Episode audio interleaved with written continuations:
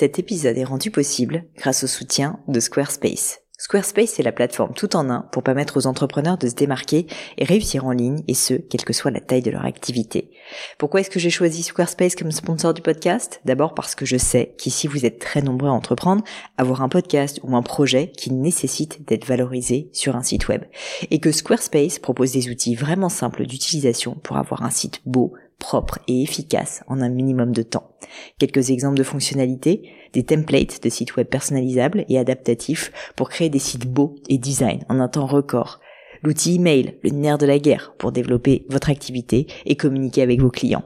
Ou encore leur outil SEO intégré pour émerger sur Google sans être un produit métier. Alors si vous voulez donner à votre business toutes les chances de se développer, je ne peux que vous recommander d'aller sur le site squarespace.com. En plus, Squarespace vous offre moins 10% sur votre première commande de site web ou de domaine avec le code Pauline. N'hésitez pas et rendez-vous sur squarespace.com, code Pauline.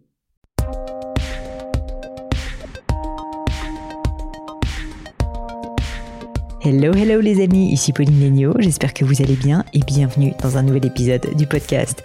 Avec ce podcast justement, je vous emmène toutes les semaines à la rencontre de personnalités toutes plus exceptionnelles les unes que les autres et aujourd'hui je peux vous dire que je ne déroge certainement pas à la règle. Ça peut être des chercheurs, des entrepreneurs, des athlètes, des coachs comme aujourd'hui, des scientifiques qui ont tous un point commun, être parmi les meilleurs au monde dans leur domaine.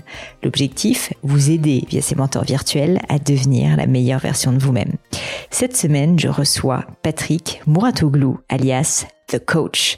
Pour ceux qui ne le connaissent pas, sa bio Instagram résume assez bien qui il est. Papa de cinq enfants, coach de Serena et Williams, rien que ça. Celui qui l'a fait en plus revenir en haut des classements mondiaux quand elle connaissait une période de down. Fondateur de la célèbre Mouratoglou Academy de tennis, l'une des plus grandes académies de tennis au monde. Et, dixit ses propres mots, le coach qui aide les gens à atteindre leurs rêves.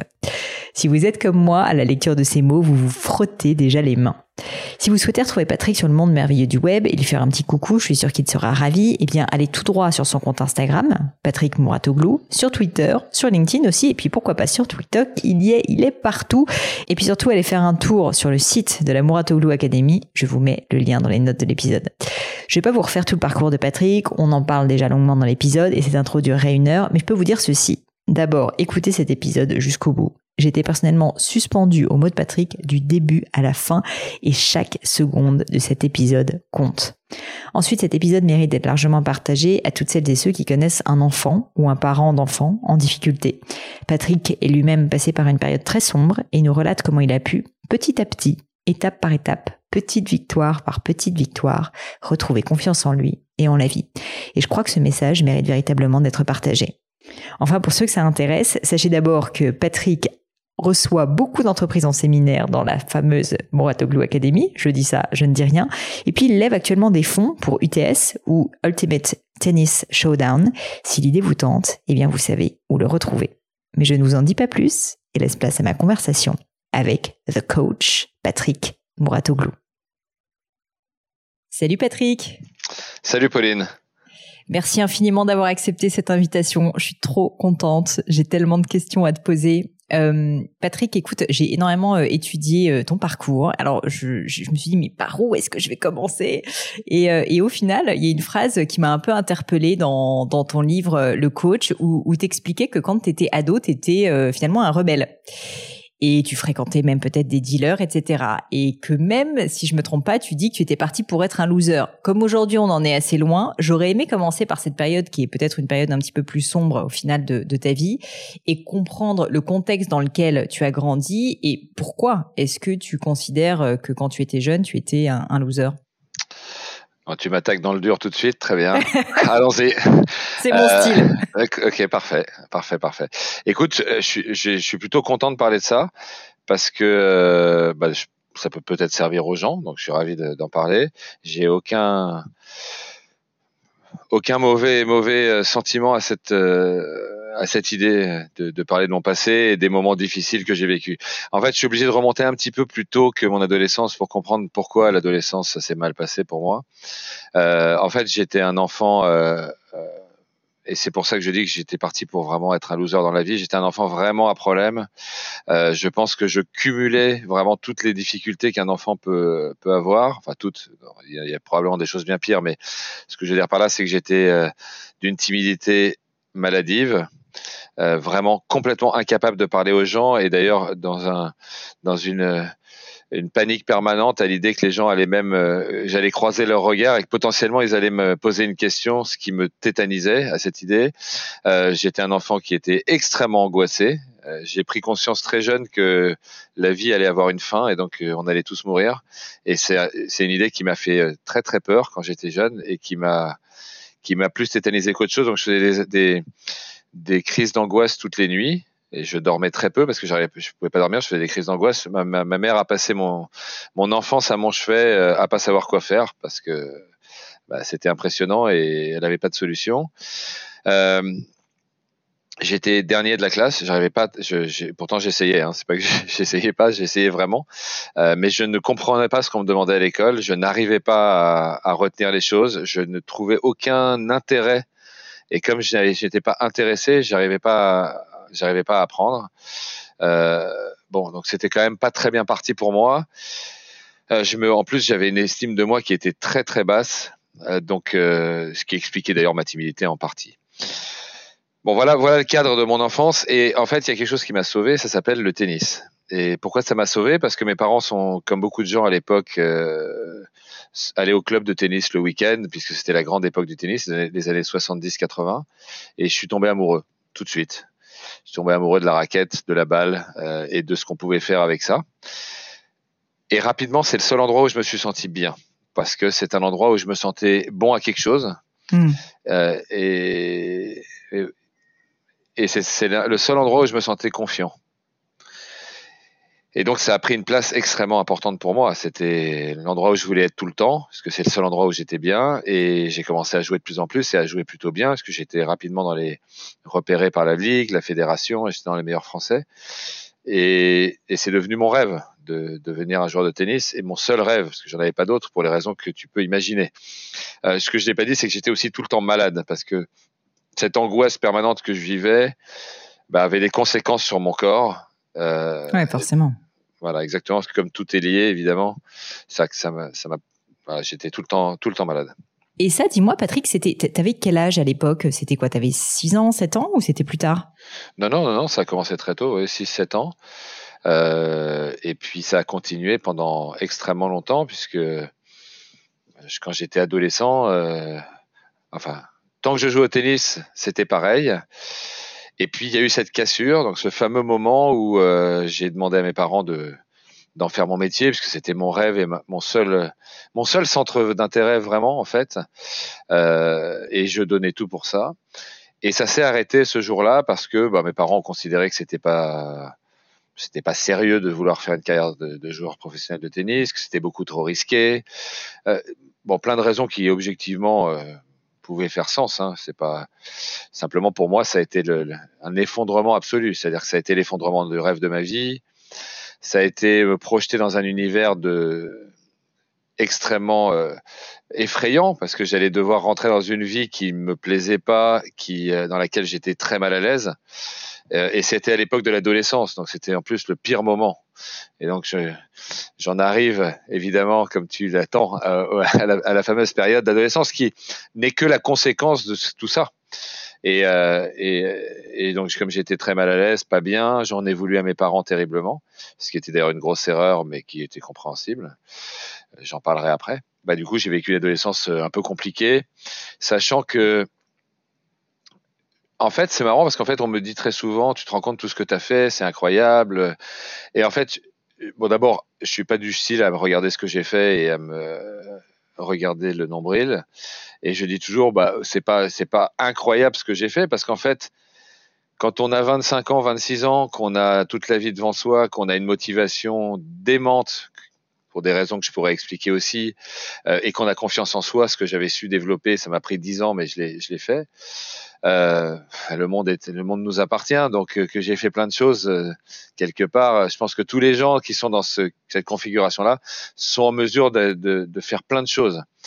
par contre, ce dont je suis fier, c'est comment j'ai transformé ce gamin qui avait aucune chance dans la vie en un, un adulte qui qui a eu cette, a eu toutes ces possibilités.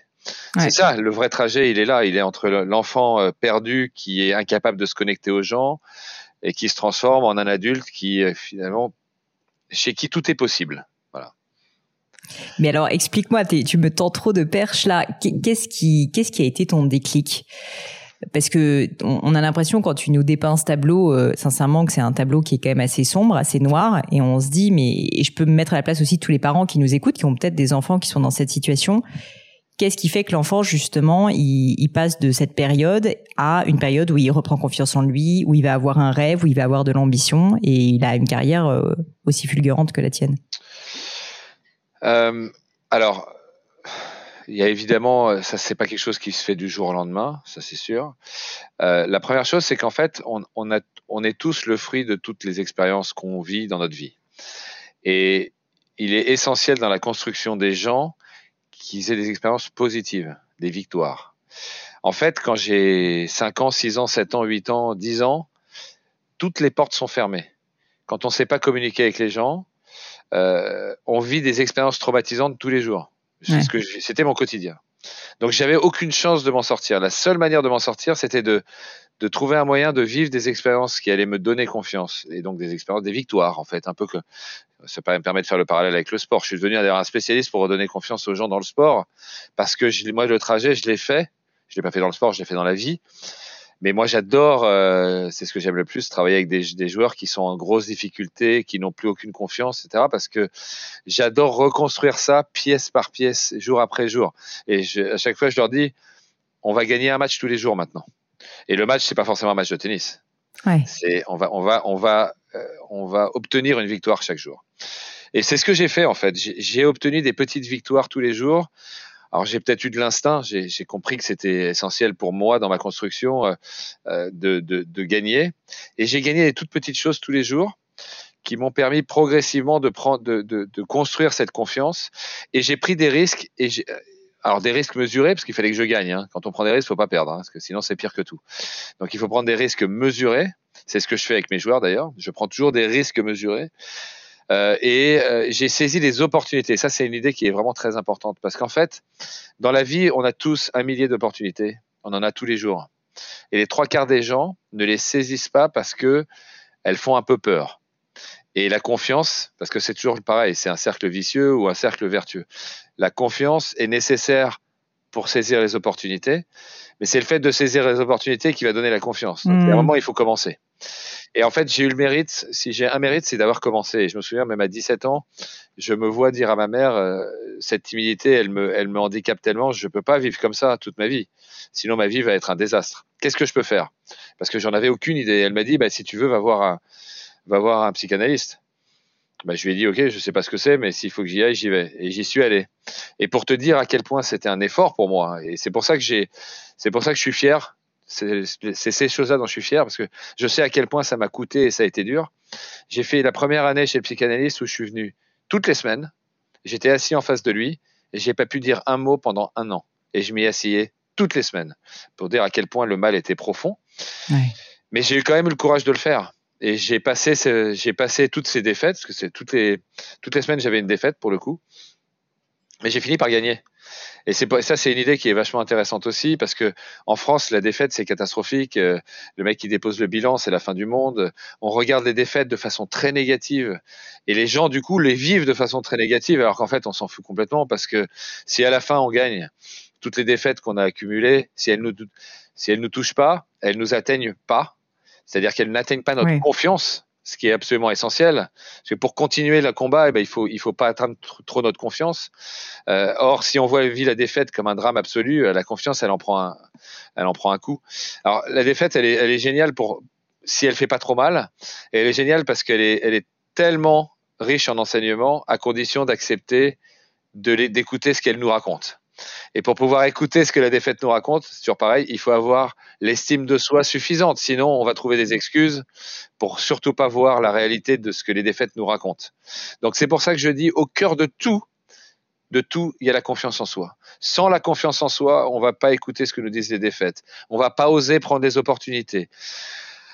On va, on va avoir beaucoup de difficultés à avancer dans la vie et la confiance, c'est, un trésor mais c'est un trésor qui se construit. C'est pas quelque chose qui se donne. Euh, c'est quelque chose qu'on construit ensemble. Euh, je dis ensemble avec son coach dans le sport, euh, mais qu'on construit tous les jours avec des victoires qu'on doit absolument obtenir. C'est passionnant parce que, bon, déjà, je pense qu'il y a tellement de personnes qui, qui nous écoutent, qui doivent se dire, euh, moi, je suis passé par des phases peut-être pas aussi intenses, mais un peu similaires. On a tous des moments de grande perte de confiance en soi et on, on voit bien à quel point on se, on s'auto-sabote, quoi, d'une certaine manière. On prend plus d'opportunités, etc. Toi, d'après ce que je comprends, tu as vraiment pris la décision délibérée de changer, en fait. Donc, tu as quand même eu à un moment donné un espèce de, enfin, franchement, un élan et tout le monde n'est pas forcément capable de, de faire ça. Qu'est-ce qui a fait pour toi que tu as, dit à un moment stop, il faut que j'y arrive, tout en sachant qu'en plus le chemin il va être long parce que comme tu l'as dit, c'était pas du jour au lendemain, je décide d'avoir confiance en moi. Non, c'est en fait, je prends une première petite décision qui est d'aller voir le thérapeute, mais ça va mettre des mois et des mois et des mois. Ça a pris dix ans. Alors ça s'est fait très progressivement pendant ces dix années. Tu as tout à fait raison. Euh, tout est né d'une, tout est parti d'une décision que j'ai prise. Et en fait, alors pourquoi j'ai, pu prendre cette décision? Bah, Je vais revenir au tout début de ma vie et au fait que j'ai une conscience très tôt de la fugacité de la vie, du fait que c'est un, cadeau exceptionnel qui nous est donné et qui va être très court parce que ça, ça va à une vitesse dingue euh, la vie. Et il faut on, peut, il faut en faire quelque chose de fantastique. Quand je dis fantastique, euh, pour soi, chacun a une vision de la vie complètement différente. L'important, c'est que la vie qu'on mène soit complètement en accord avec la perception qu'on en a. Et je me suis dit, et en tout cas, c'est ce que moi, c'est comme ça que ça s'est passé. Je me suis dit, la vie est très courte. Et en fait, je suis parti pour vivre un calvaire toute ma vie. Ça va être un chemin de croix. Alors que ça pourrait être quelque chose d'incroyable. Et donc, je veux euh, tout faire pour que ça soit mon chef-d'œuvre à moi. Et pour ça, il va falloir que je trouve des solutions. L'événement avec mes parents, quand euh, ils, prennent la décision pour moi, parce que je suis jeune, j'arrête le tennis au profit des études. Hein, euh, évidemment, ils ont pris la décision qui leur semblait la meilleure pour moi, et, et je leur en veux absolument pas, même si je en ai voulu pendant longtemps. Ma vie est devenue un calvaire parce que j'ai pas su communiquer avec eux. Et c'est ça que j'ai compris plutôt que de les blâmer, on en revient à la notion de, défaite et de la capacité à se regarder dans la défaite, euh, plutôt que de dire c'est des salauds, euh, pourquoi ils ont fait ça, ils, ils m'ont pas écouté. Mes parents ils m'aiment. Pourquoi est-ce que ce serait des salauds et ils m'écouteraient pas? Ils ont qu'une envie, c'est de m'écouter et de faire le mieux pour moi. Donc c'est juste moi qui n'ai pas été capable de les entendre. Euh, et, et, parce que la communication, c'est entendre l'autre. C'est pas, c'est pas parler à l'autre, c'est l'entendre et j'ai pas su entendre leurs angoisses pour mon avenir. J'ai pas su, euh, j'ai pas su leur faire passer euh, à quel point le tennis était essentiel dans ma vie, au-delà de, au-delà même de ma carrière, euh, parce que j'ai pas su communiquer. Et en fait, la grande leçon que j'ai tirée de ça, c'est un, la communication, c'est tout en fait, parce que quand on sait pas communiquer avec les gens, ben, on peut rien construire avec eux. Or, j'étais incapable de communiquer à l'époque. Et deux, savoir convaincre, c'est essentiel, sinon on peut passer à côté de sa vie. C'est fort comme idée. On peut passer à côté de sa vie si on ne sait pas convaincre les gens. Donc j'ai décidé que ça devait changer et c'est pour ça que j'ai pris cette décision-là, pour que ma vie, bah en tout cas me donner la chance que ma vie ressemble à ce à quoi j'avais envie qu'elle ressemble et vivre des expériences incroyables et j'ai la chance de vivre ça maintenant depuis cette date-là quand tu es face à des joueurs notamment euh, que, que, tu coaches ou que tu as pu coacher par le passé et qui ils vivent cette période de doute, cette période de perte de confiance en soi, je peux imaginer que c'est fréquent dans une carrière. Du coup, maintenant, toi, tu as ce passé, donc tu l'as vécu, donc tu comprends mieux, j'imagine. Est-ce que tu pourrais nous décrire globalement, sans, dévoiler des recettes bien évidemment, mais nous décrire quelles sont quelques grandes étapes que, que, que tu les aides à franchir pour justement qu'ils reconstruisent cette confiance? Parce qu'une fois de plus, là on parle de sport, mais au final ça s'applique à tous les domaines de la vie. Et, et j'imagine bien qu'il n'y a pas une recette, et je sais que ça prend du temps, mais peut-être quelques voilà quelques conseils quand on se sent mal, quand on n'a pas confiance, peut-être se faire aider tout simplement, mais comment justement réussir à la reconstruire étape par étape? Alors la première conséquence de, de, la défaite et donc de ce que ça amène, à savoir la perte de confiance, enfin, les défaites, euh, c'est euh, le fait qu'on ne, on, a, on ne rêve plus. On n'a plus des grandes ambitions. Et euh, je, je, je, ferai toujours référence à cette période que j'ai vécue avec Serena quand on a démarré ensemble en 2012. Elle est sur deux ans d'échecs pour elle. Évidemment, un échec relatif. Hein, elle, gagne, elle gagne des matchs, évidemment. C'est Serena, c'est la plus grande joueuse de tous les temps. Mais elle n'a pas gagné de tournoi du Grand Chelem pendant deux ans. Zéro. C'est beaucoup pour elle. Enfin, c'était énorme. Elle a 30 ans. Elle vient de perdre au premier tour de Roland Garros, première fois de sa vie qu'elle perd au premier tour d'un Grand Chelem, et donc elle est au fond. Elle est au fond. Et elle se dit, c'est peut-être la fin de ma carrière, j'ai 30 ans, j'ai pas gagné de Grand Chelem depuis deux ans, je perds au premier tour. Est-ce que c'est la fin? Et donc, elle qui est d'une ambition absolument démesurée à la, hauteur de sa grandeur, euh, à ce moment-là, elle, elle rêve plus, elle doute de tout et euh, et je me souviens d'une anecdote que je suis obligé de raconter parce qu'elle est, révélatrice. On démarre donc en 2012, euh, juste avant Wimbledon ensemble, et le Wimbledon est donc le premier tournoi qu'on qu'on fait ensemble. Et elle, atteint les quarts de finale ou les demi-finales, je me souviens plus à quel moment c'est. Et je me souviens qu'on est à Wimbledon, elle court vers moi avec un sourire, un grand sourire. Elle me dit, tu te rends compte, euh, Patrick, lundi, quoi qu'il arrive, je, je, retourne dans le top 5. Bah, je lui dis oui, alors? Bah, Elle me dit, c'est super. Bah, je lui dis, c'est super. Euh, bah non, c'est pas super. Non. Pour toi, c'est pas super, ça c'est sûr. Mais j'en reviens pas, je suis même surpris. Et, et ça a été un moment incroyable parce que euh, elle était, bah, elle savait plus quoi me dire. Elle a, elle a, vu ma surprise, donc elle était gênée. Et le soir, elle m'a envoyé un message en me disant Excuse-moi pour ce que je t'ai dit aujourd'hui, c'était vraiment nul. Euh, top 5, c'est nul. Numéro 2 aussi, d'ailleurs. Voilà, donc, mais même les plus grands champions qui ont les plus grandes ambitions, ils revoient tout à la baisse et, et finalement, leur état d'esprit n'est plus le bon pour être performant. C'est ça quand même, euh, enfin l'idée que je veux faire passer. Donc, ouais, c'est hyper intéressant. Donc mon premier objectif, c'est de les faire rêver à nouveau et de les faire croire à nouveau euh, que euh, bah, on va pas essayer juste de gagner le match d'après quoi. Il faut qu'on voit beaucoup plus loin. Donc je, je, les détache du moment présent. Je les remets dans une perspective à long terme. Ça c'est un premier truc. Mais ensuite, on va construire le présent parce que c'est ça qu'on fait au quotidien. Et, ensuite, je les fais gagner tous les jours. Et une victoire, c'est plein de choses. C'est, j'ai réussi à faire aujourd'hui quelque chose que je savais pas faire hier. Euh, j'ai passé, euh, je ne me pensais pas capable de de tenir plus de 10 minutes à faire un exercice qui est très intense. J'ai réussi. Ah, ça va être mille petites choses du quotidien, mille petites victoires qui s'empilent les unes sur les autres jour après jour. Euh, qui fait que euh, la, confiance se reconstruit. Mais il faut être très très subtil parce que si on les met dans une situation euh, justement de se dépasser un petit peu et qu'ils n'y arrivent pas, là ça retombe tout de suite. Donc il faut pas se mettre dans cette situation-là. Et j'ai fait dans ma carrière des choses un peu surréalistes hein, pour reconstruire la confiance. Je me souviens d'une joueuse il y a longtemps hein, euh, qui était, alors là j'ai commencé, je pense qu'elle son mental pouvait pas être au plus bas. Et en plus, elle avait aucune estime d'elle en, en, général. Et ce que j'ai fait, c'est que je lui ai dit, d'ailleurs, on va, on va regagner un match tous les jours. Et au début, j'organisais les matchs pour qu'elle les gagne. Je demandais à l'adversaire de perdre. C'était pas les matchs officiels, hein. C'était pas les matchs officiels. Mais c'est pas grave. Je m'en fiche. Je sais que ça va lui faire du bien et que à un moment, j'aurais plus besoin de le faire. C'est juste un passage obligé parce que je voulais pas prendre le risque qu'elle perde. Je savais que les conséquences allaient être trop graves pour pour elle. Et donc on a, on a, on a, on a reconstruit plein de choses comme ça. Donc euh, euh, encore une fois, l'idée de se dire que on est, on est le résultat de nos expériences quotidiennes, c'est l'idée la plus forte. Il faut sortir de sa zone de confort. Bon, c'est un gros cliché, mais c'est une grosse réalité aussi, parce que finalement, euh, quand on y reste, on se développe pas. Le seul moyen de se développer, c'est de saisir des opportunités qui nous font sortir de cette zone de confort et vivre des expériences potentiellement traumatisantes qui finissent bien, et donc qui nous font grandir dans notre perception.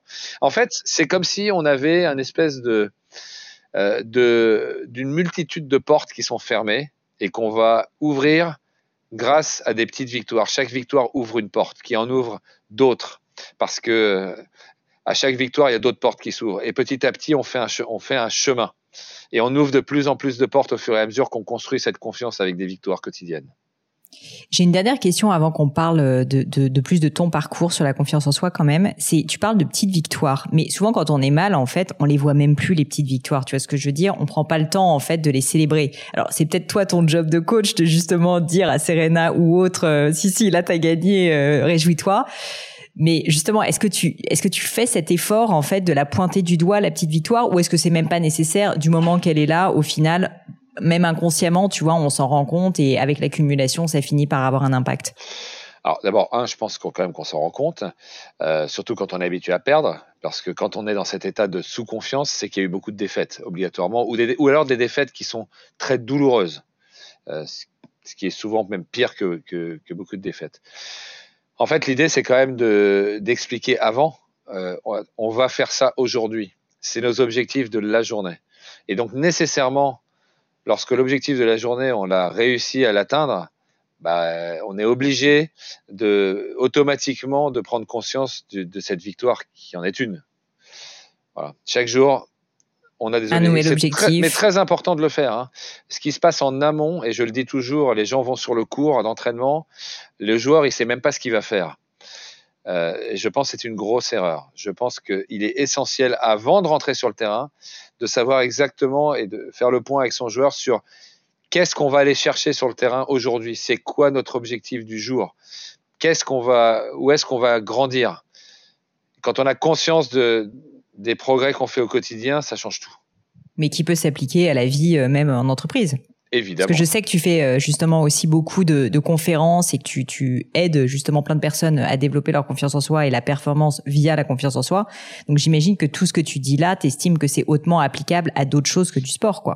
Bah, c'est marrant ce que tu dis parce que la première fois que j'ai fait un, un, un, speaking engagement, je sais pas comment dire en français, euh, c'était pour Goldman Sachs à Londres. Euh, ils m'avaient demandé donc de, de parler à, à leur personnel. Et euh, la personne qui était en charge de ça, qui était un des, un partenaires, m'avait dit euh, Est-ce que tu peux faire les ponts, s'il te plaît, entre le, à chaque fois entre le sport et le, business? Et je lui ai répondu Non, je vais pas le faire parce que ça sert à rien. Les gens vont le faire tout seuls. C'est tellement identique. C'est tellement identique. Et en fait, euh, quand ça a été fini, il m'a dit, euh, t'avais raison, en fait, ça servait à rien. voilà, donc. bon, bah, question de merde. Ok, très bien. Non, non, non, pas du tout. Non, non, mais je comprends quand se pose cette question, mais, mais, euh, mais en fait, on, on, parle de la même chose. Ouais. On parle du développement d'êtres humains dans une activité, quelle qu'elle soit. Tu ne poses jamais des questions de merde, Pauline. Je te remercie Patrick. Écoute, euh, je, voulais quand même revenir sur euh, ta carrière et euh, là on est, on, t'a laissé dans une période très sombre, on a compris. Mais qu'est-ce qui fait Donc on a compris que tu t'en sors via la thérapie, etc. Qu'est-ce qui fait que tu retournes vers le tennis alors que tes parents avaient essayé de t'en dévoyer et pour devenir ensuite coach? Alors en fait, ne sachant plus quoi faire, j'ai travaillé avec, enfin pas avec mon père parce que c'est pas vrai, mais j'ai travaillé dans son entreprise. Il m'a dit au moins viens apprendre un métier il a, je lui ai dit, bah, tu as sûrement raison. Euh, les études n'étant pas faites pour moi, parce que je pense que je suis pas adapté au système scolaire tel qu'il est.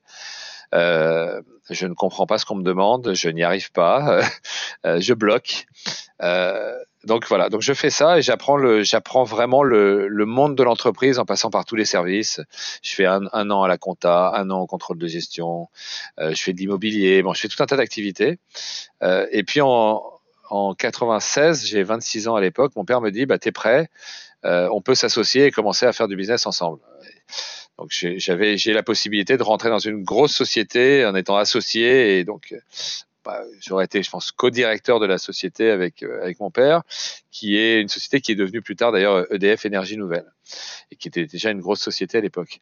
Et, et donc c'est un deuxième c'est un deuxième tournant dans ma vie puisque je prends la décision de ne pas le faire et je j'explique à mon père. D'abord, je le remercie pour sa confiance et je lui explique que j'ai deux choses. La première, c'est que j'ai de la chance, j'ai une passion.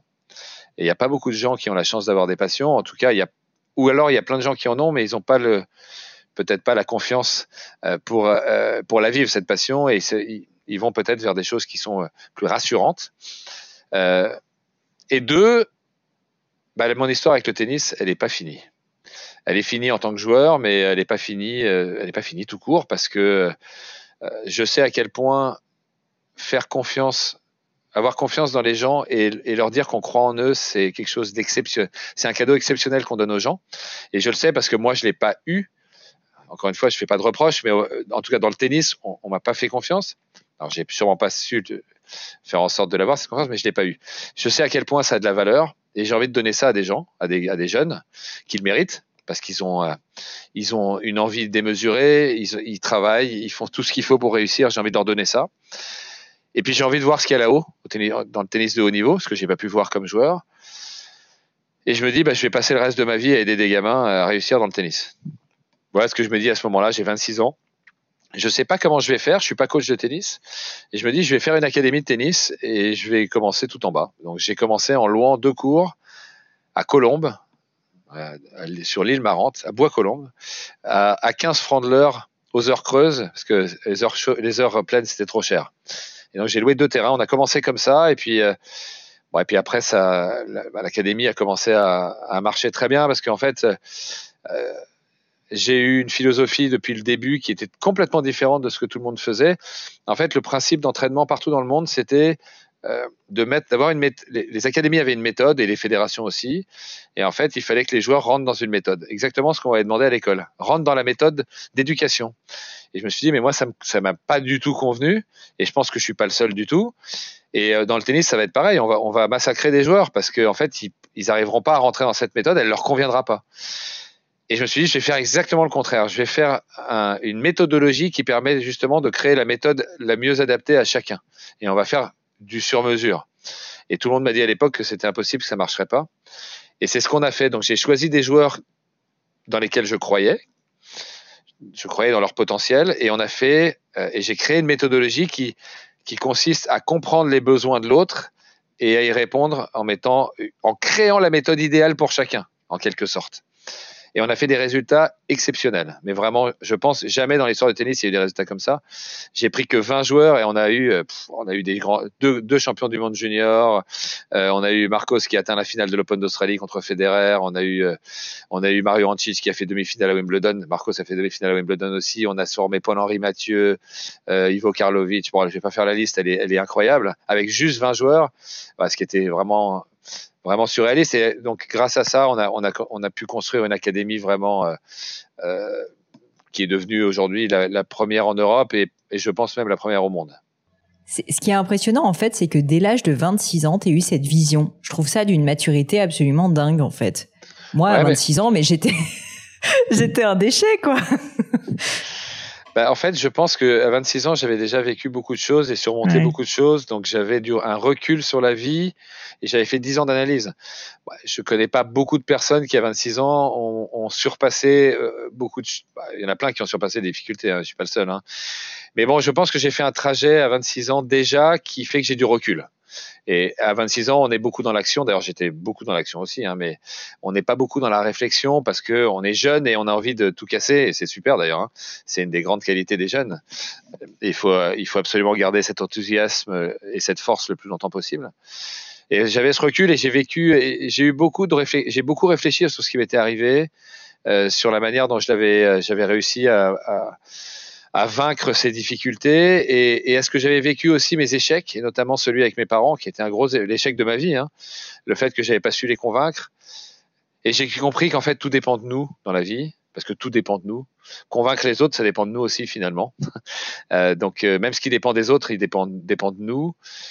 Euh, et, et et, toutes ces difficultés que j'ai vécues à l'école, j'ai eu du recul aussi là-dessus parce que j'ai fini par réussir à l'école parce que je suis tombé sur des profs intéressants qui, qui ont su se, qui ont su s'intéresser à moi. Euh, il y a un directeur d'école, je me suis viré, fait virer toutes les écoles parce que j'étais mauvais partout. Et un jour, il y a un directeur d'école, la fameuse école qui a été extraordinaire pour moi en terminale, qui s'appelait l'Institut du Marais. Je sais pas si ça existe toujours d'ailleurs. Le directeur de l'école avait été fabuleux et c'est le seul mec qui a dit un truc positif sur moi en, en 20 ans d'études, puisqu'il a dit à mes parents que j'étais euh, dans la lune, mais que j'étais super créatif et que je ferais sûrement un métier très créatif. Première fois que quelqu'un disait quelque chose de positif sur moi. Donc, euh, tout ça, ça m'a donné envie aussi de, de travailler. Donc, en fait, la confiance qu'on met dans les gens, la croyance qu'on a en eux, la capacité de s'adapter à eux, c'est ça s'appelle du respect pour le potentiel des gens. De demander aux gens de rentrer dans un système, c'est pour moi irrespectueux de leur potentiel. Ça veut dire, bah, soit ça marchera, soit ça marchera pas, et si ça marche pas, tant pis pour toi.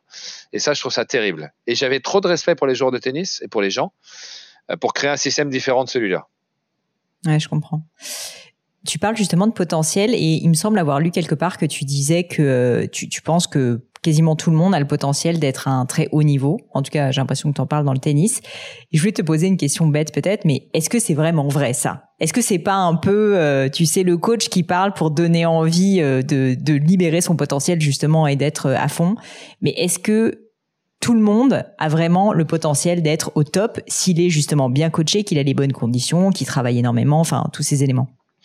Alors, d'abord, quand les gens ont des rêves, je ne les briserai jamais. J'ai jamais dit et je ne dirai jamais à quelqu'un qui réussira pas. D'abord parce que j'en sais rien et que euh, ça, ça, voudrait dire que moi je sais, ce que je trouve très prétentieux. Oui, j'ai appris plein de choses. Oui, je pense savoir détecter des gros potentiels et je l'ai fait x fois dans ma carrière parce que je suis passionné par mon métier. Mais de dire à quelqu'un qui réussira pas, je le ferai jamais. Et puis il y a des gens qui ont réussi plutôt bien, alors que j'ai pas forcément vu leur potentiel. Euh, ça, c'est la première chose. Deuxième chose, le, je vois le potentiel ailleurs, euh, probablement, en tout cas dans, dans ce, en ce qui concerne le tennis, euh, différemment des, autres. C'est-à-dire que les gens s'attachent beaucoup à la qualité du tennis que les gens pratiquent. Oh, il a un super coup droit, il a un super service, il a du potentiel. Bon, moi, je le vois pas là, le potentiel. Pour moi, le potentiel, c'est avant tout la manière dont les gens process. Alors, comment, je pourrais dire ça? Comment il, il, euh, il transforme, comment, comment il traite l'information? Comment il traite l'information? Comment il pense? Euh, Comment Quelles sont leurs valeurs? J'ai eu la chance de travailler avec beaucoup de champions et des gens hors normes. Euh, Serena, je suis ami avec Mike Tyson, avec des, des, champions complètement hors normes, des icônes du sport, des gens qui sont qui ont transcendé leur sport et je sais comment ces gens pensent. Je le sais parce que je les suis très proches. J'ai travaillé avec eux pendant. Serena, ça fait dix ans que je travaille avec elle. Et puis j'ai vu plein de joueurs de haut niveau. Enfin, j'en vois tous les jours des centaines. Donc, euh, je sais la différence entre un très bon joueur et un, et un joueur de haut niveau. Et je sais la différence entre un joueur de haut niveau et un champion. Et le tennis est la conséquence et non pas la raison pour laquelle ils sont là où ils sont. En fait, le tennis, ça s'apprend. Le, le le physique, ça se construit. C'est que du travail, ça. Et le travail, quelque part, c'est la partie la plus facile. La partie la plus difficile, c'est d'être capable de penser comme un champion. Et ça, il n'y a pas beaucoup de gens qui l'ont. Ça, c'est même rarissime. Et mon, mon métier aussi, c'est d'aider les gens à progresser dans ce domaine et à penser de plus en plus comme des champions pour en devenir finalement. Ceux qui gagnent des grands chelems, c'est pas ceux qui ont les meilleurs coups droits, les meilleurs revers. Ils ont peut-être développé des, armes euh, au fil des années parce que justement ils pensaient comme des champions. Et une finale de grand chelem, ça se gagne avec la tête et ça se gagne avec rien d'autre que ça. Euh, rien d'autre que ça. Il y a plein de gens plein de joueurs dans le top 100 mondial qui jouent incroyablement bien, qui ont des capacités physiques meilleures même que parfois les meilleurs joueurs du monde, mais ils n'ont pas l'essentiel. Voilà. Et la tête. Euh, c'est d'ailleurs j'adore cette phrase de, José Mourinho que je trouve exceptionnelle, qui dit le tennis, le, pardon le tennis. Il parle du foot évidemment. Le foot, ça commence par la tête, ça continue par le cœur et ça finit par les pieds. Elle est pas mal, je la note. Je voulais te demander, euh, tu parlais de traiter l'information, ils ont une manière différente de traiter l'information. Tu aurais un exemple? Et puis comment est-ce que tu l'identifies ça? Parce que c'est quand même pas évident bah c'est ça qui est passionnant parce que je vois beaucoup de jeunes, je leur fais passer des, tests euh, parce que je dois les sélectionner. Je fais ça tous les jours. Hein. Et parmi les tests, il y a un entretien. Et l'entretien, il est, vraiment, euh, moi j'adore ça, c'est un moment que j'adore. Et parfois les gens sont très jeunes. Hein. J'ai fait passer un entretien à une petite de, de 6 ans hein, cette semaine. Mais bon, les parents voulaient que je, je, je, leur donne mon avis sur son potentiel, donc j'étais obligé de le faire. Enfin, obligé non pas que ce soit pas une partie de plaisir, parce que c'en est une, hein. c'est juste un, exercice un peu difficile pour eux. Euh, et je me souviens très bien d'avoir vu la petite Coco Gauff, qui aujourd'hui est probablement le plus grand espoir mondial, qui, a, qui est déjà dans le top 20 mondial à 17 ans. Euh, que j'ai eu à 10 ans en entretien et, euh, et qui, m'a ébloui par, par sa manière de, de, penser et justement et de traiter l'information qui était incroyable. Je dis toujours qu'en fait, quand on parle aux joueurs, ils veulent tous être numéro un mondial quand on les écoute, évidemment. Après, il faut pas les écouter, il faut les entendre. Et c'est mon métier de coach. Ce que je dis toujours, c'est pas de, c'est pas d'écouter ce que les gens disent, mais c'est d'entendre ce que les gens pensent, mmh. ce hmm. qui n'a rien à voir. Euh, et donc l'écoute, ça se fait pas qu'avec les oreilles. Il faut, il faut entendre. Et entendre, c'est percevoir tout un faisceau d'informations qui va bien au-delà de, de, de, de, la parole. Et il faut comprendre ce qu'il y a derrière les mots. Il faut comprendre le sens des mots pour chacun, parce que le sens des mots pour toi, Pauline, c'est pas le même que le mien. Euh, si, habites à, si tu habites à Londres et, et moi à Nice, et que tu me dis qu'il fait beau euh, à Londres, ça veut pas dire la même chose que qu'il fait beau à Nice. Mais pourtant, c'est les mêmes mots, mais ils n'ont pas le même sens en, en fonction des gens. Voilà. Et et quand j'ai eu Coco dans le bureau et qu'elle m'a dit je veux, je veux être numéro un mondial, comme tout le monde d'ailleurs, je lui ai dit ok, très bien. sache qu'il y a des gens tous les jours dans mon bureau qui me disent ça, donc il va falloir que tu sois un peu plus convaincante. Euh, Qu'est-ce qui te fait penser que tu peux être numéro un mondial? Ah, Parce que je travaille beaucoup. Je lui dis tout le monde travaille beaucoup, donc ça suffit pas. Et donc je vais les chercher, je veux savoir ce qu'ils ont vraiment au fond hmm. d'eux, je veux savoir à quel point cette croyance est forte, ou alors c'est quelque chose que les parents lui leur ont dit, mais bon, c'est pas vraiment quelque chose qu'ils qui croient profondément. Et ensuite, à travers leurs réponses, progressivement, je comprends quelle est leur manière de traiter l'information, euh, quel est leur euh, leur niveau d'exigence avec eux-mêmes, avec les autres, euh, bah, tout un tas de choses qui vont être essentielles quand il va s'agir de de faire tous les jours ce qui est nécessaire pour atteindre le haut niveau. Et je dis toujours, ils souhaitent tous être numéro un, il y en a très peu qui le veulent vraiment. Et c'est ceux qui le veulent vraiment qui l'auront. Et toi, ceux-là, tu arrives à les sentir? Bah, Je dis pas que j'ai raison à tous les coups, hein, mais en tout cas, c'est ce que j'essaye de faire. Euh, oui, j'ai pour objectif de détecter ceux qui ont le, plus gros potentiel. C'est quoi la partie la plus dure de ton métier finalement?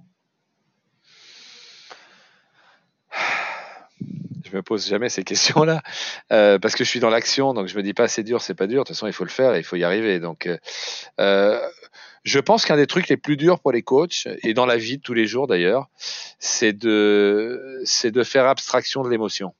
Parce qu'en fait, je dis toujours que l'émotion est notre pire conseiller dans tout ce qu'on fait. Quand on prend des décisions sous le coup de l'émotion, c'est rarement des bonnes décisions. Et alors ça, ça s'applique vraiment à la vie de tous les jours, y compris même dans le couple, euh, y compris dans son dans son métier. Euh, l'émotion, c'est pas c'est pas l'émotion qui doit prendre des décisions, c'est le c'est le cerveau qui doit prendre des décisions. Parce que les décisions elles doivent être rationnelles et elles doivent toujours être en accord avec nos objectifs. Et très souvent, quand on coach, euh, on vit avec les gens au quotidien, on s'investit à 1000%, et le tennis nous fait passer par des émotions invraisemblables. Et quand on passe par ces émotions, il faut absolument être capable de se dire, je ne prends aucune décision, et surtout, je ne dis pas un mot. Parce que les mots sont, sont bourrés de conséquences. Et d'être capable de prendre du recul, de se taire, même si l'autre nous parle, de ne pas répondre, euh, parce que c'est pas le moment. Et de dire écoute j'entends ton ta frustration ou j'entends ton émotion ou j'entends ce que tu me dis. Euh, c'est très intéressant. Mais laisse-moi le temps d'y réfléchir laisse-moi le temps de de me retrouver pour pour euh, de, de, justement traiter l'information pour revenir et pour en discuter tranquillement. Être capable de faire ça, c'est pas facile parce que l'émotion nous donne envie d'agir tout de suite et de parler tout de ah suite. Et j'ai vu mille fois dans ma vie des coachs faire des débriefs de match après les matchs où ils ne font que balancer leur frustration au visage du joueur. Et c'est non seulement extrêmement contre-productif, ça détruit la relation avec le joueur, ça détruit l'ego du joueur. Et finalement, ça va à l'encontre absolue de l'objectif du coach. Donc il faut, il faut s'éloigner, il faut laisser le temps à l'émotion de redescendre et il faut se poser la seule et unique bonne question. Qu'est-ce que je veux? Quel est mon objectif? Et j'ai une anecdote avec une joueuse qui balançait des matchs. Balancer des matchs, c'est ne pas se battre. C'est-à-dire que lorsque, par exemple, on, se fait breaker, on se fait prendre son service, bah, le joueur ou la joueuse est tellement frustré et a tellement peur de la défaite et est tellement persuadé que la défaite va arriver et c'est tellement insupportable pour lui ou pour elle qu'il préfère faire exprès de perdre que de prendre le risque de peut-être gagner. Ça paraît surréaliste, mais ça, ça arrive quotidiennement. C'est fou. Ouais, c'est de l'autodestruction. Et quand on est coach, qu'on se bat tous les jours pour aider le joueur et que ça se produit, franchement, c'est humiliant pour le coach. Mais tu euh, vois ça Ce que dire ah bah, tu, tu... Ouais. Ah bah, c'est une évidence. C'est-à-dire qu'il n'y a, aucun doute sur la question que le joueur fait exprès de rater. Euh, c'est des comportements autodestructeurs. Et ça m'est arrivé une fois, donc avec une joueuse que, avec qui pourtant je m'étais investi à 2000%, et quand ça se produit, bah, c'est très dur. Et là, je refuse de parler et je m'en vais. Je prends le temps qu'il faut et je me redis, je me repose cette question qu'est-ce que tu veux profondément et, je, donc la réponse c'est je veux qu'elle arrête de balancer des matchs. C'est comme ça que ça s'appelle dans le jargon euh, tennistique. Donc je retourne la voir et je lui dis l'inverse de ce qu'elle pense. Enfin, c'est l'inverse de ce qu'elle pense que je vais lui dire. Je lui dis, euh, je lui demande ce qui s'est passé. Donc elle me dit que elle sentait pas la balle. Elle est dans le déni absolu d'avoir balancé le match, évidemment. Euh, mais je pense qu'elle le pense. Hein. Je pense qu'elle s'est convaincue qu'elle l'avait pas fait. Et donc je lui dis, écoute, euh, bah, comment ça se fait que tu sentais pas la balle? Qu'est-ce qui s'est passé? Est-ce que tu étais stressé? Donc elle m'a dit, oui, j'étais très stressé. Et je lui dis, ah bah c'est de ma faute. Et je j'endosse 100% de la responsabilité. Je lui dis, c'est 100% ma faute parce qu'en fait, tu étais stressé et j'ai pas j'ai pas senti que tu étais stressé. Donc j'ai pas été capable de, bah, d'avoir les mots qu'il fallait pour te pour t'enlever ton stress que j'ai pas compris que tu étais stressé. Donc en fait ta défaite c'est 100% ma faute. Et là, elle en revient pas, elle me regarde, elle me dit Oh, j'étais persuadé que tu allais me massacrer. Elle me dit ça. Parce que c'est ce qu'elle a vécu avec tous ses coachs d'avant qui avaient eu cette réponse à cette situation systématiquement. Bah, je lui dis Je vois pas pourquoi je te massacrerais, c'est 100% de ma faute, ça, ça aurait pas de sens. Et donc là, elle se dit Ce type est exceptionnel. Je sais qu'elle se dit ça, elle se dit C'est incroyable, quoi. C'est magique ce qui se passe. Et je lui dis, par contre, euh, t'as pas envie que ça se reproduise ça Elle me dit, ah bah non, vraiment pas du tout. Bah, je lui dis, écoute, pour ça, va falloir que tu m'aides, sinon j'y arriverai jamais. Parce que comme tu as vu, je sens pas quand tu es stressé, donc bah, il faut absolument que tu me parles et que tu me le dises, comme ça tu me donnes une chance de pouvoir te, bah, parler comme il faut avant le match et t'aider à surmonter cette euh, difficulté du stress d'avant-match. Et ça a été la seule, et, la, seule et unique fois qu'elle a balancé un match, alors qu'elle le faisait euh, vraiment systématiquement avec tous ses coachs d'avant. Parce que je pense qu'elle s'est dit, bah, ce mec est exceptionnel, je peux pas faire ça. Et puis il est avec moi, je suis plus toute seule, on est deux, donc j'ai plus de force. Et quelque part, il va me donner des solutions et elle y a cru et finalement ça a été suffisant pour que elle fasse l'effort, elle passe le cap d'arrêter de balancer. En même temps, je lui donnais de la confiance tous les jours en la faisant gagner. Donc petit à petit, ces situations, elle a vécu mille fois une situation où elle perdait son service et elle perdait le match. Donc quand, quand ça se produisait, quand elle perdait son service, immédiatement, elle avait cette image qui lui arrivait ça y est, je, réflexe, quoi. je vais perdre, je vais perdre. Ce qui était le pire truc au monde pour elle. Et eh ben, c'était foutu. Elle y croyait plus. On revient toujours à la confiance. Plus de confiance, plus envie de lutter, parce que lutter et perdre, c'est encore pire. Je préfère balancer, ne pas essayer, parce que je pourrais toujours me dire que si j'avais essayé, j'aurais peut-être hmm. gagné. Peut-être. Voilà. Donc j'ai inversé ce processus. Mais il fallait comprendre, pour pouvoir le faire, il fallait comprendre ce qu'elle vivait sur le plan émotionnel et pourquoi pourquoi elle, se résignait à la défaite très rapidement dans le match. Et donc c'est pour ça que communiquer, c'est comprendre l'autre. Et j'ai réussi à faire ça, je pense, parce que comme j'étais dans l'incapacité de communiquer avec dans toute mon enfance, et que pour, pour vivre on est des êtres euh, comme des communicants, les êtres humains, on a besoin de communiquer. J'étais incapable de le faire.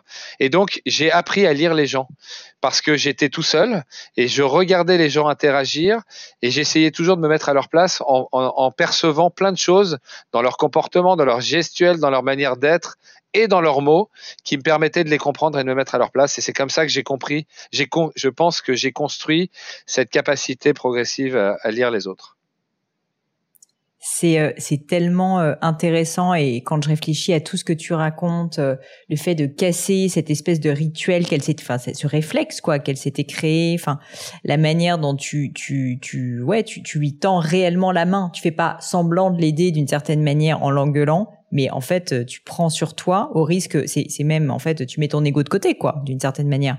C'est c'est vraiment hyper inspirant. Oui mais Pauline juste un dernier mot là-dessus j'ai un gros ego à ce moment-là, elle en a pas. Enfin, quand je dis j'ai un gros ego, je veux dire j'ai une grosse confiance en moi que j'ai construite et elle n'en a pas du tout. Et donc c'est à moi, c'est à moi de prendre la responsabilité. Parce que moi je peux, je peux l'endosser, ça me fera pas mal, et elle ça va la détruire. Donc c'est à moi, c'est en tant que coach je dois, je dois la prendre cette responsabilité.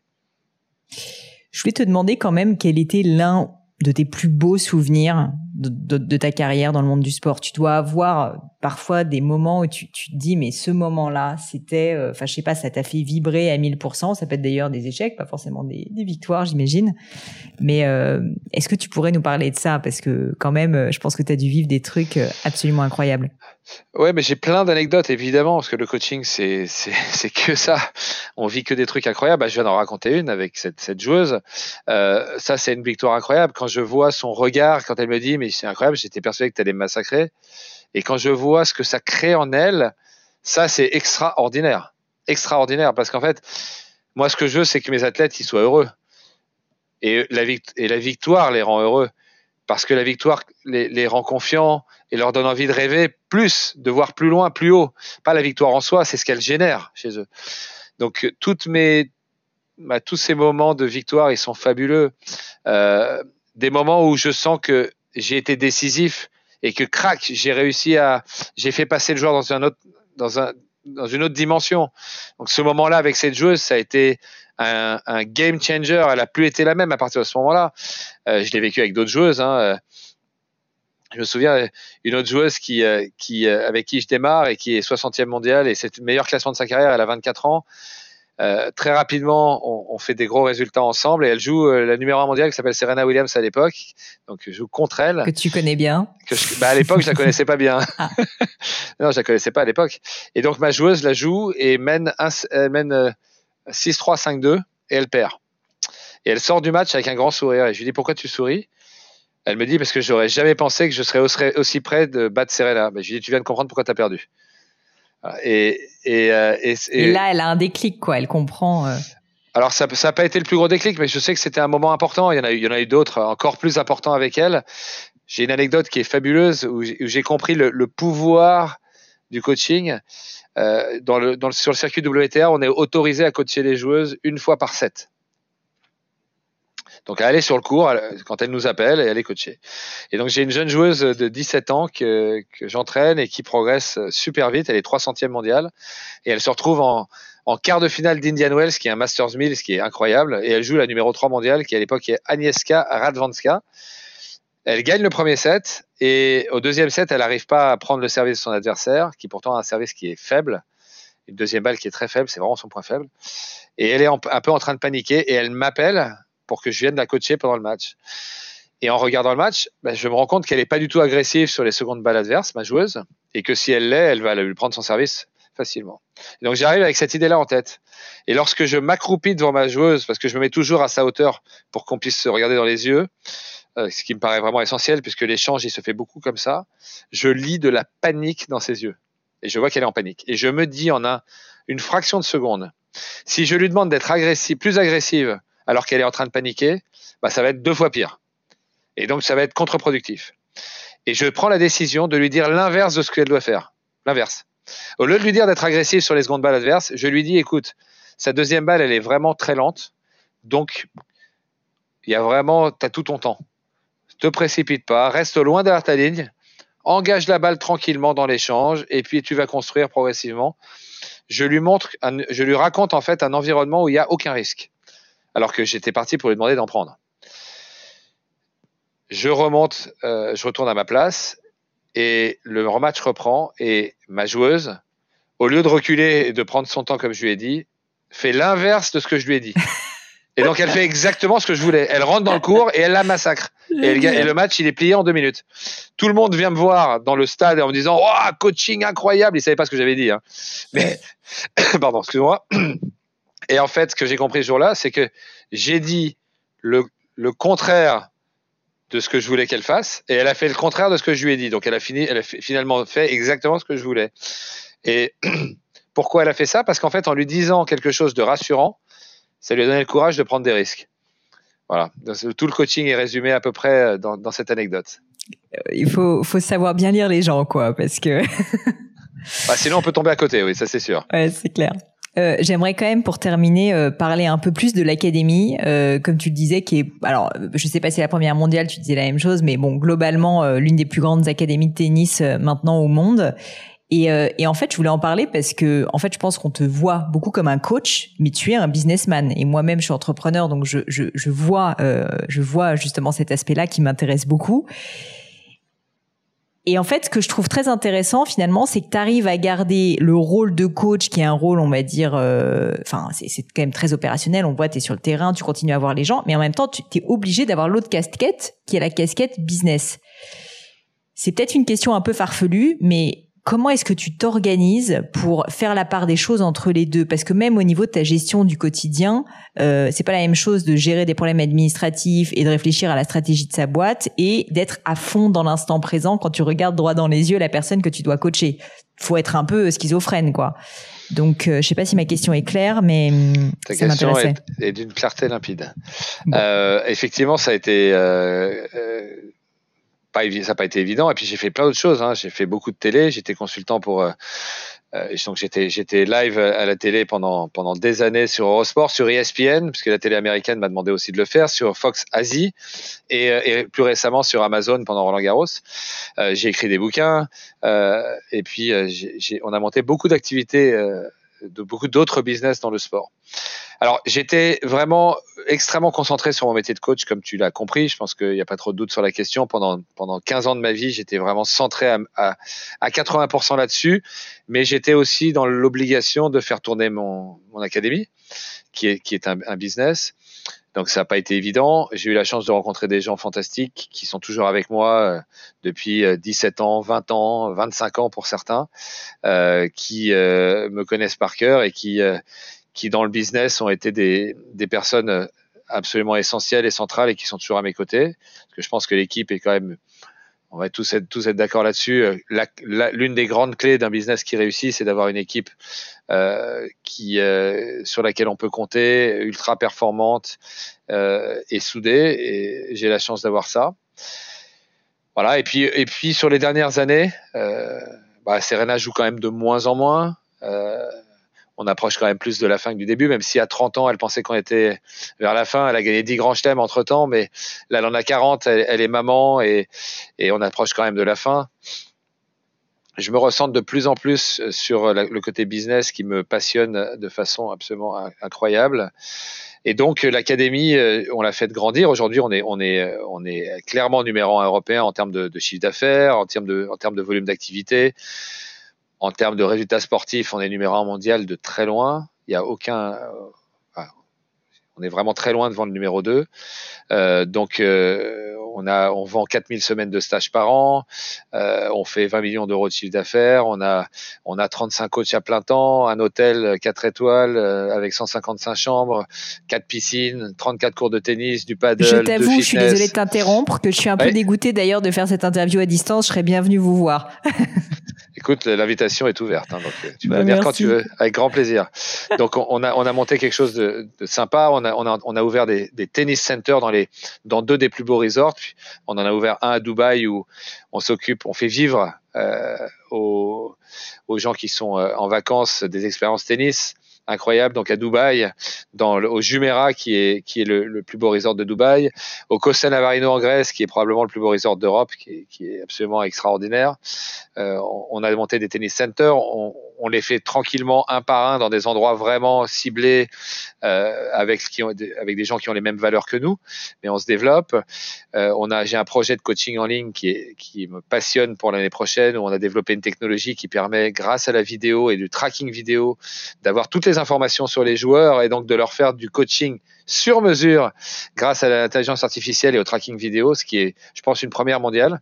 Et donc ça, ça sortira l'an prochain. Euh, J'ai développé, comme tu le sais, parce que je sais que tu le sais, euh, une ligue de tennis. Euh, L'année dernière, on a fait, euh, on a fait le proof of concept, ce qu'on voulait absolument faire, avec une ligue qui est complètement disruptive, qui montre le tennis complètement différemment, puisque j'ai conscience du fait que, que l'âge moyen du fan est non seulement de 61 ans du fan de tennis, mais il est vieillissant chaque année. Donc en fait, euh, on est en sursis. hein, le tennis est, est, est, est potentiellement euh, mort dans 20 ans, euh, à moins de renouveler notre, notre base de fans, et ce que, ce que le tennis ne fait pas aujourd'hui. Et c'est un problème qui est un peu transversal d'ailleurs dans tous les sports, parce que, parce que euh, l'arrivée du digital et la transformation des, des modes de consommation a, a, bah, a complètement changé ce paysage. Les gens consomment des contenus beaucoup plus courts, beaucoup plus dynamiques, euh, authentiques, immersifs. Le tennis est très lent, très long. Le temps de jeu est très, court par rapport au temps d'attente. Donc, euh, il, il répond pas aux critères des modes de consommation modernes. Et donc, on a créé un tennis qui répond totalement avec l'objectif de ramener des, fans nouveaux et de créer une ligue qui devienne une ligue euh, euh, sur le modèle de, ce qu'a fait l'UFC, qui, je pense, est un modèle qu'on aime ou qu'on n'aime pas ce type de sport. On peut pas l'aimer. En tout cas, ce qu'ils ont réussi sur le plan du business, c'est fantastique. Donc, donc ça, c'est ultra motivant et je pense qu'on a de quoi faire des, des choses extraordinaires dans l'avenir. On a une super équipe, donc tout est aligné. Tu penses que tu vas t'arrêter de bosser un jour?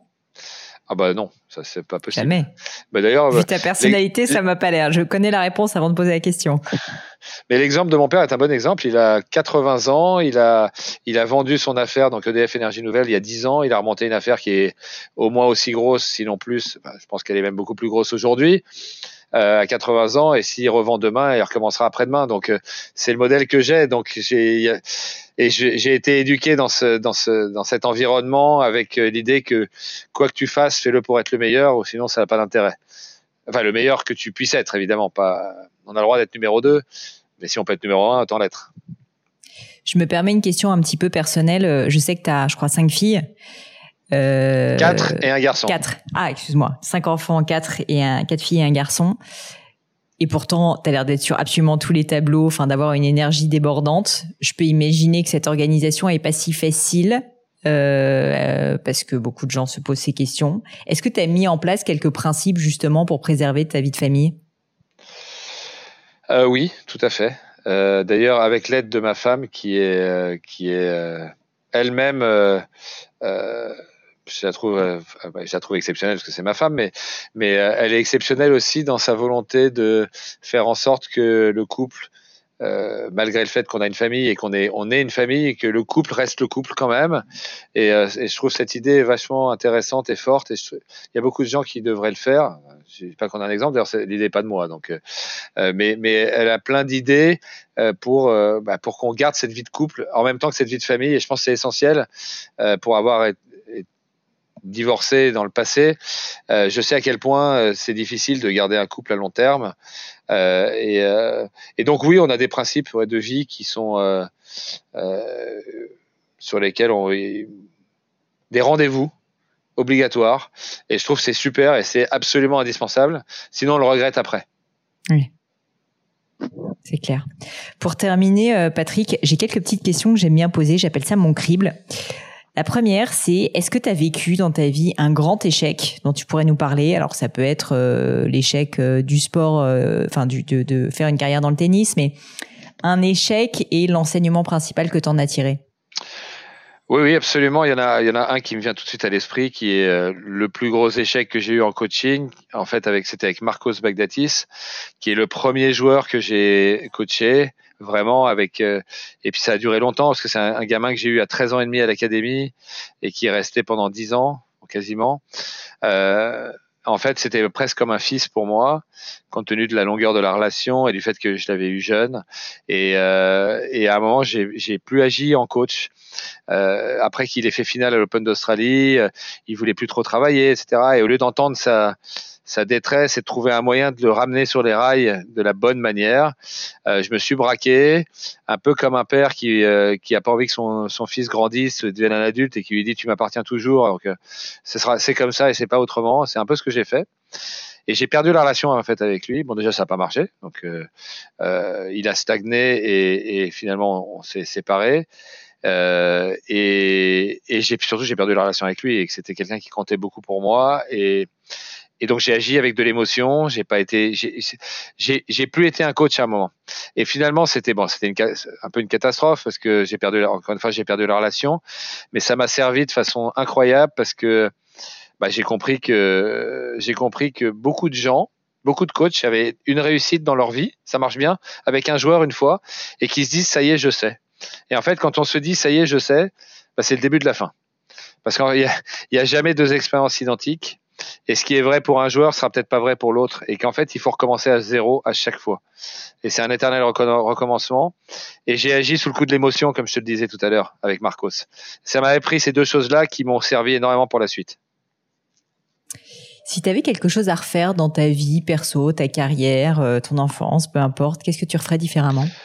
Absolument rien. Et je n'ai jamais de regrets parce qu'en fait, j'ai toujours fait ce que je pensais être le mieux. J'ai toujours saisi les opportunités, même si elles paraissaient euh, extrêmement effrayantes pour grandir. Euh, quand on m'a dit, tu, alors que j'étais encore timide, tu veux faire un live euh, à la télé en face cam, j'ai dit ok, je le fais, même si c'était horriblement effrayant. Quand on m'a dit pour la première fois, fais un speech en public, alors que j'étais horriblement timide, je l'ai fait.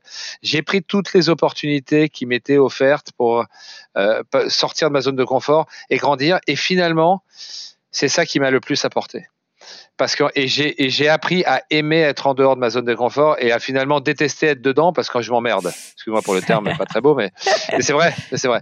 Donc je, je n'ai aucun regret et je ne veux pas en avoir parce que d'abord un, je regarde pas derrière.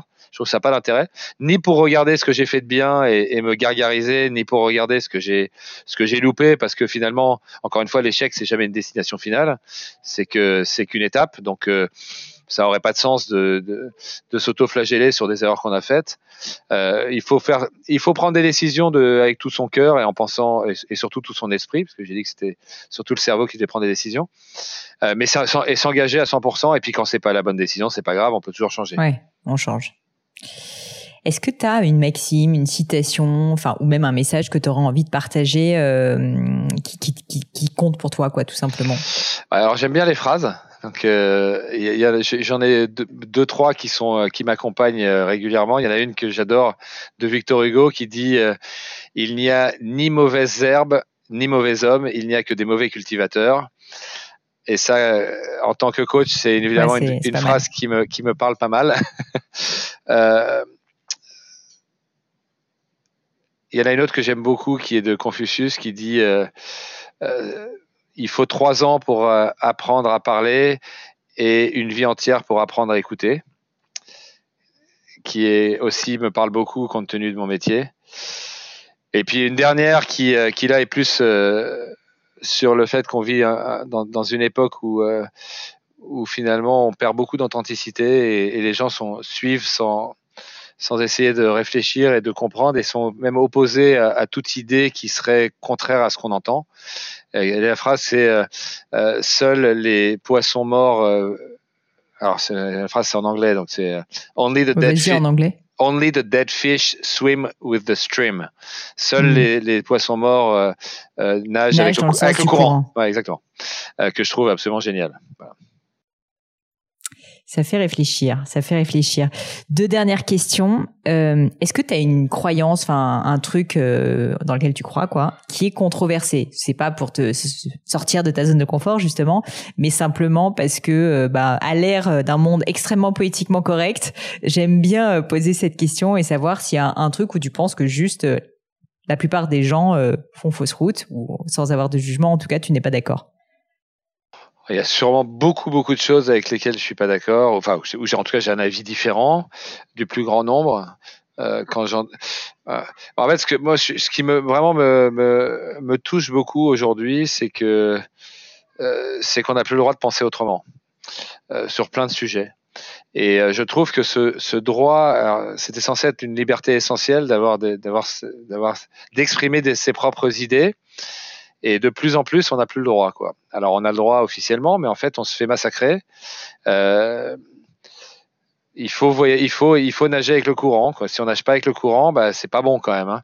Et euh, les réseaux sociaux, je trouve, même si c'est aussi un outil fantastique, parce que je, suis le premier à les utiliser pour ce qu'ils apportent, mais ils ont, ils ont, euh, je trouve, accéléré cette tendance du, du politiquement correct, euh, poussé à, à l'extrême. Euh, et je trouve ça effrayant. Moi, c'est quelque chose qui me fait très très peur. Bah, les gens n'osent plus dire ce qu'ils pensent, quoi. Plus personne, on n'a plus le droit de dire ce qu'on pense. Et ça, c'est grave, c'est très très grave, parce que c'est la plus grande menace euh, à la liberté et à la démocratie, c'est justement ça. Et c'est subtil. C'est subtil, c'est pas. On nous dit mais allez-y, exprimez-vous, mais en fait on peut pas parce que si on le fait, j'ai une anecdote qui est marrante d'ailleurs. C'est quand j'ai sorti mon livre euh, qui s'appelle Le Coach, je l'ai fait lire à un ami à moi qui est une célébrité parce que j'ai un mec que j'aime bien et, son avis m'importait et il, le lit et il, vient, il vient me voir et il me dit écoute tu peux pas sortir ça. Ben, je dis pourquoi? Ah, Il me dit parce que tu dis des trucs c'est pas politiquement correct et euh, tu sais tu, tu, sais comment ça se passe et encore plus dans notre pays. Bah, les gens, il y a plein de gens qui vont te détester parce que tu dis ces trucs-là et tu peux pas dire ça.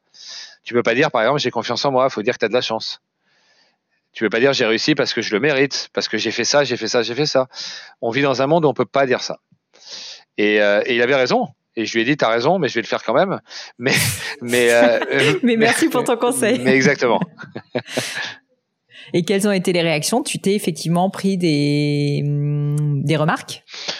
Je, pff, euh, honnêtement, je m'en fous et, et euh, ça m'arrive souvent de me faire. Euh, ça m'est arrivé souvent d'avoir des avis, des, des, des, commentaires hyper négatifs, voire plus que les réseaux sociaux évidemment sont utilisé en grande partie pour pouvoir insulter les gens en étant caché, donc c'est très facile. Euh, mais je m'en fous éperdument parce que je suis conscient que c'est une immense, c'est une toute petite minorité face à une grande majorité qui, qui ne s'exprime pas. Euh, je suis assez content d'avoir des gens qui m'aiment pas parce que c'est plutôt bon signe. Ça veut dire que euh, je suis pas dans le politiquement correct permanent et, et je cherche pas à plaire à tout le monde et je cherche juste à être moi. D'ailleurs, c'est une phrase que j'adore. J'ai oublié celle-là, elle est fantastique. Be yourself, everyone else is already taken. Elle, est, fabuleuse celle-là. Sois toi-même, tous les autres sont déjà pris. Et ça, c'est extraordinaire d'être soi. C'est la, je trouve, c'est la liberté absolue d'accepter d'être soi et de, de, se faire aimer de certains et, pas aimer d'autres. Et c'est pas grave. On peut pas plaire à tout le monde, comme dit la fameuse émission.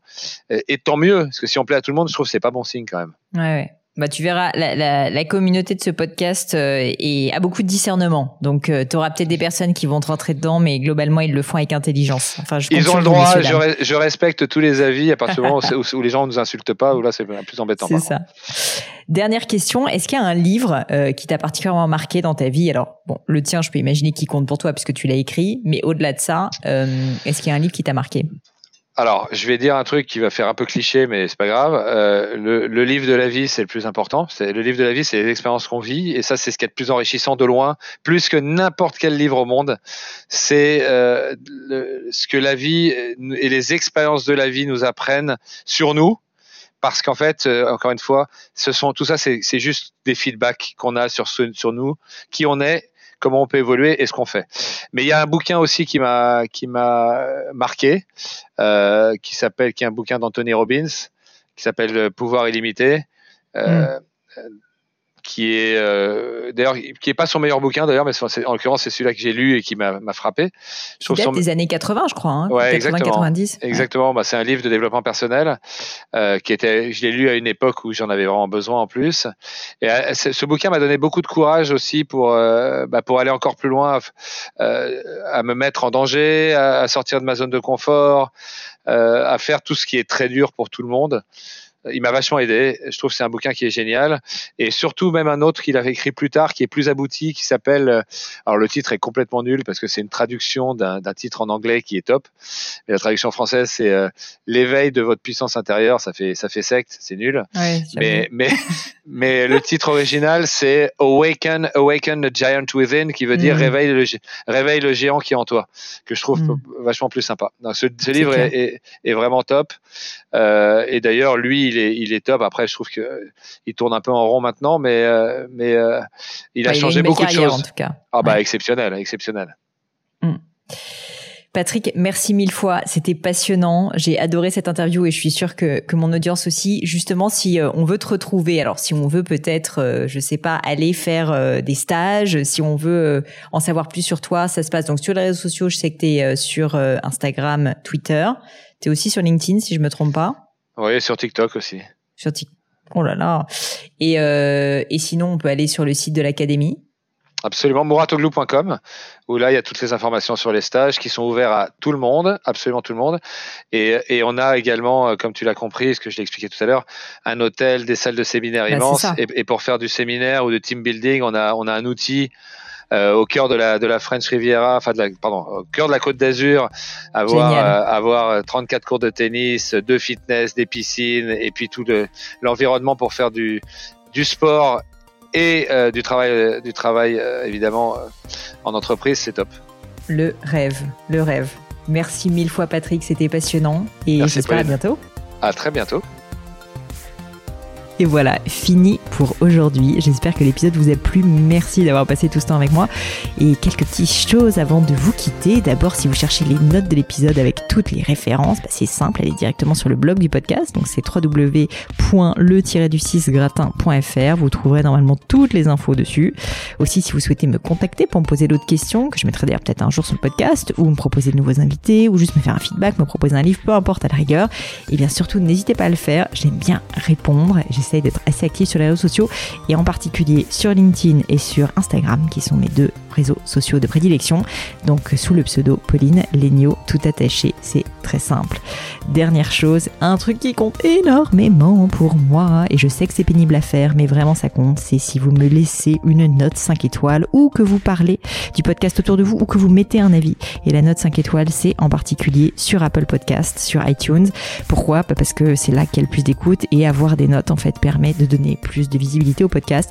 Donc vraiment, vraiment n'hésitez pas. Et si on est si nombreux à écouter le gratin, euh, à faire partie de cette communauté, bah, c'est grâce à vous et justement à toutes ces personnes. C'est plus de 3000, 4000 personnes qui ont à chaque fois pris le temps de mettre des notes. Donc ça m'aide beaucoup et merci à eux.